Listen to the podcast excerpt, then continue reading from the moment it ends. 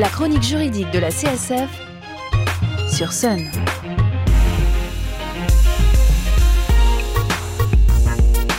Bonjour et bienvenue dans la chronique de la CSF, la Confédération syndicale des familles, association de défense des consommateurs et des locataires. Et aujourd'hui, vous êtes un locataire heureux, car on vient de vous attribuer un logement T4 pour que vous puissiez loger votre petite famille. Vous avez votre contrat de bail, et maintenant, vous rentrez dans votre appartement et vous allez faire ce qu'on appelle un état des lieux avec le bailleur ou son représentant.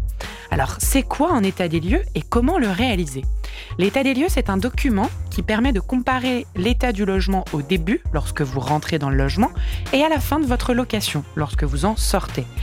Il va permettre surtout de déterminer à qui incombe certaines réparations, soit le locataire, soit le propriétaire. Ce document, il est signé par les deux parties.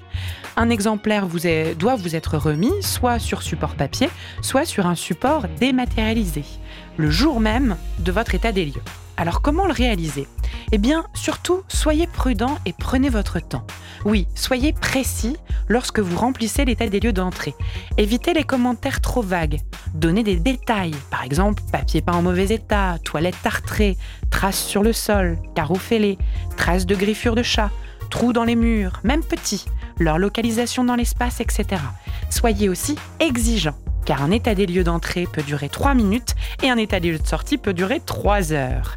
Alors prenez votre temps pour prendre des photos, car le propriétaire, lui, il est souvent très pressé à l'entrée. Par pitié, conservez vos photos avec l'état des lieux au chaud dans une chemise. Vous constatez un défaut ou un mauvais fonctionnement, par exemple la prise électrique ou un robinet, dans les 10 jours de la signature de l'état des lieux d'entrée, c'est possible de le faire constater par écrit, d'en garder une copie et de le transmettre par lettre recommandée ou lettre remise en main propre à votre bailleur ou à son représentant.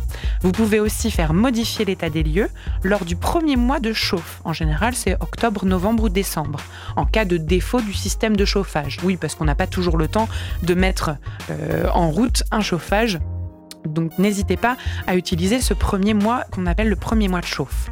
N'oubliez pas non plus de relever les compteurs d'eau, d'électricité et de gaz et de compter le nombre de clés remises. Si votre contrat de bail est un contrat de bail dit meublé, à l'inverse de vide, il faudra en plus compter les éléments d'équipement euh, qui sont précisés dans le contrat de bail, ainsi que le mobilier qui doit être, euh, listé sur votre contrat. Attention, une petite cuillère ou un draus, eh bien c'est un élément du mobilier.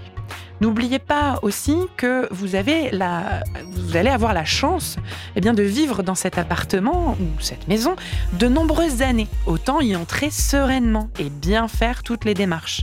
Si vous avez la moindre question avant de faire votre état des lieux d'entrée ou de sortie, ou si vous souhaitez être accompagné par un militant de la CSF, la Confédération syndicale des familles, n'hésitez pas à venir à l'une de nos permanences de quartier, par exemple à la maison de quartier de la Bottière 147 route de Sainte-Luce, les quatrièmes jeudis du mois de 9h à midi, ou bien tout simplement vous nous contactez au 02 40 47 56 33, 02 40 47 56 33 et laissez votre message.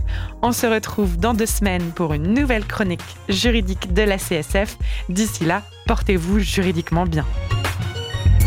La chronique juridique de la CSF, c'est le jeudi matin sur Sun.